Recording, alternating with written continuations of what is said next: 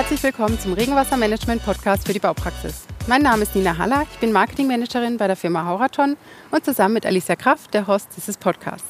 Ja, mein Name ist Alicia Kraft, ich bin Architektin und bei Hauraton zuständig als Produktmanagerin für die Produkte der Regenwasserbehandlung und BIM-Expertin. Ja, und heute haben wir eine Jubiläumsausgabe und zwar gleich aus drei Gründen. Das ist unsere zehnte Ausgabe in der Reihe Regenwasserbehandlung von A bis Z. Und in einer Podcast-Folge, in einer Podcast-Studie habe ich gelesen, dass nur etwa 10 Prozent der Podcast-Starter überhaupt über die zehnte Folge hinauskommen. Das haben wir schon mal geschafft. Ja.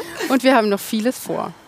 Zweitens, wir werden heute begleitet vom Kamerateam der Bauhaus Filmwerkstatt. Das heißt, Sie können unseren Podcast nicht nur hören, sondern auch auf unserem YouTube-Kanal anschauen. Und das ist das erste Mal. Drittens, und das ist auch der Inhalt dieses Podcasts, die Filtersubstratrinnen, die hier in Waldorf neben uns im Boden liegen, haben zehnjähriges Jubiläum. 2011 wurden sie hier eingebaut und leisten seitdem einen wesentlichen Beitrag zum Regenwassermanagementsystem. Das heißt, wir haben wirklich einen Grund zu feiern. Ne? Ja. Und äh, wo machen wir das am besten als hier vor Ort mit Ihnen gemeinsam? Und äh, ja, jetzt wünschen wir Ihnen viel Spaß mit dieser Folge.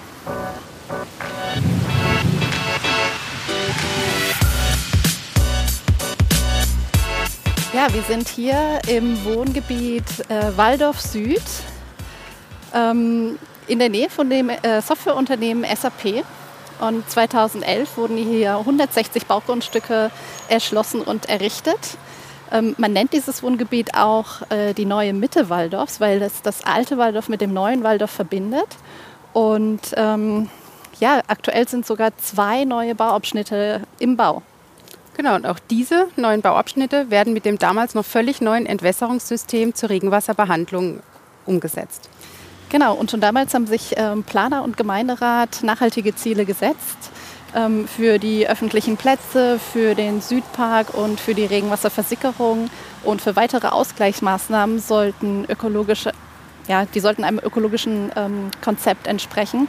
Und ich finde, wenn man sich hier so umschaut mit dem vielen ja, Baumbestand und den großen Grünflächen, ähm, ist es auch wirklich gelungen, denn es verleiht dem Wohngebiet tatsächlich einen sehr schönen Charme. Ja, auf jeden Fall. Das Regenwasser soll hier direkt vor Ort versickern. Und zwar hat man das teilweise mit äh, Versickerungsmulden, wie hier rechts zu sehen, umgesetzt. Teilweise aber auch mit unterirdisch angelegten Sickerblockregolen. Vorher muss das Wasser aber gesammelt und gereinigt werden. In Waldorf hat man sich für ein System mit Filtersubstratrinnen entschieden. Und warum die Entscheidung damals so getroffen wurde, darüber sprechen wir mit Ulrike Fluck. Sie war damals Bauleiterin und weiß am besten, wie es damals lief. Hallo Ulrike. Hallo. Schön, dass du heute da bist und dir Zeit für unsere Fragen nimmst. Sehr gerne. Du hast ja auch einen ganz besonderen Bezug zu diesem Projekt. Da hast du recht. Ich habe in zweifacher Hinsicht eine ganz besondere Beziehung zu diesem Projekt. Zum einen habe ich vor zehn Jahren als Bauleiterin dieses Projekt betreut, begleitet und geleitet und bin dann direkt anschließend danach zur Hauraton gewechselt. Aha. Und ähm, kannst du uns sagen, weshalb man sich äh, hier in Waldorf für dieses beschriebene System entschieden hat? Ich denke schon, dass ich dazu etwas sagen kann. Die Stadt Waldorf plante damals ein sehr neuartiges und nachhaltiges ähm, Entwässerungskonzept. Das heißt zum einen, dass man das Abwasser über eine sogenannte Vakuumanlage entsorgt. Das heißt, das Abwasser wird nicht in einer normalen Freispiegelleitung mit Eigengefälle abgeführt, sondern wird abgesogen. Mhm. Man kann damit sehr kleine Abwasserleitungen Leitungen realisieren. Nachteil ist, man kann kein Regenwasser mit oder kein Oberflächenwasser mit anschließen. Deswegen bedurfte es einer, eines eigenen Konzeptes für das Oberflächenwasser. Man entschied sich auch hier, ähm, eine, ein, ein neuartiges Konzept, nämlich das komplette Wasser hier zu belassen und hier versickern zu lassen. Normalerweise macht man das über Grünmulden, aber bei einer so großen Erschließung wäre der Platzbedarf für die Grünmulde sehr hoch gewesen. Mhm. Ferner sind Grünmulden sehr pflegeintensiv. Ja, Deswegen entschied man sich für eine dezentrale Regenwasserbehandlung, sprich über Rinnenwasser wird gereinigt und kann vor Ort versickern. Vorteil ist nicht nur der Platzbedarf oder eben der geringe Platzbedarf, sondern auch die extreme Wartungs, ähm, sehr wenig Wartung ist erforderlich, Armut. Das, das, schauen wir jetzt nachher nochmal genauer an. Aber nochmal zur Planung. Ähm, hatte man damals Erfahrung mit einem solchen System? Nein, hatte man überhaupt nicht. Das war komplett neuartig. Ich möchte dazu sagen, dass die Firma Hauraton zum Zeitpunkt der Planung und Ausschreibung noch gar keine Zulassung hatte. Deswegen wurde auch ein Wettbewerbsprodukt ausgeschrieben.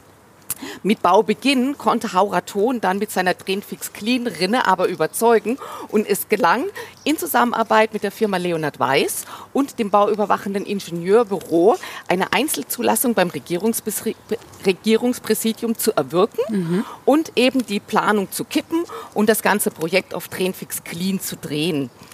Ähm, ich erinnere mich an meine Bauleiterzeit sehr gerne zurück, weil die Zusammenarbeit mit Hauraton damals unglaublich gut war. Wir waren sehr unterstützt, wir wurden sehr toll begleitet und es hat sehr viel Spaß gemacht, mit Hauraton zusammenzuarbeiten.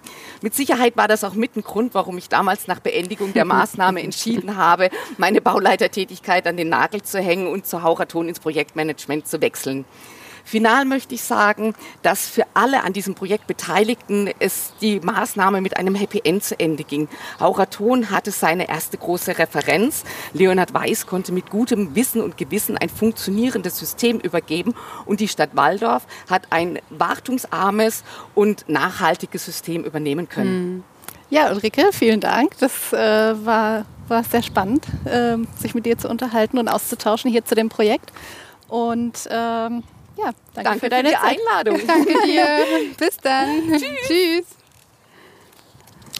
So, Alicia, und wir schauen uns jetzt mal eine zehn Jahre alte Filterrinne an. Ja, ich bin mal gespannt, was wir sehen. Ulrike hat ja schon gesagt, dass in den letzten zehn Jahren nichts gemacht wurde an der Rinne. Das bedeutet, wir müssten tatsächlich einen schönen Filterkuchen sehen. Und über Filterkuchen spricht Klaus Hufe in der nächsten Podcast-Folge im Detail, aber schon mal vorab für die Zuschauer und Zuhörer. Ein Filterkuchen ist ein ganz entscheidender Teil im Wirkungsprinzip der Oberflächenfiltration.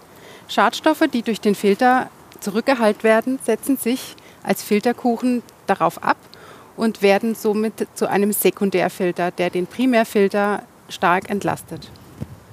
Ja, und ich würde sagen, wir schauen jetzt mal direkt in eine Rinne rein. Und ähm, wir haben hier schon mal äh, für Sie die Abdeckung entnommen und auch den Inhalt rausgenommen ähm, aus der Rinne um zu sehen, wie der Aufbau des Filterkuchens genau aussieht. So, Nina, wenn, ich, wenn wir jetzt hier beide so davor stehen, was, was siehst du denn jetzt genau? Ja, ich sehe vor allen Dingen viel, viel Grün und ich sehe sogar einen, einen Regenwurm. Ja, ist das, das so gewollt? Ja, das ist tatsächlich sehr gut. Ähm, denn Kleinstlebewesen sorgen für den Erhalt der Filterleistung. Und äh, für unsere Zuschauer müssen wir auch noch was dazu sagen, weil äh, man sieht hier ganz viel Grünbewuchs. Ähm, und auch der ist sehr gut, denn auch dieser sorgt für den Erhalt äh, des Filters und der Reinigungsleistung. Und ähm, ja, wenn, ich, wenn wir jetzt mal schauen, ähm, wie der Filterkuchen jetzt hier ähm, aussieht. Wir haben jetzt hier eine Höhe von, ja, ich würde sagen, 8 cm erreicht. Mhm. Ähm, ist das viel oder wenig?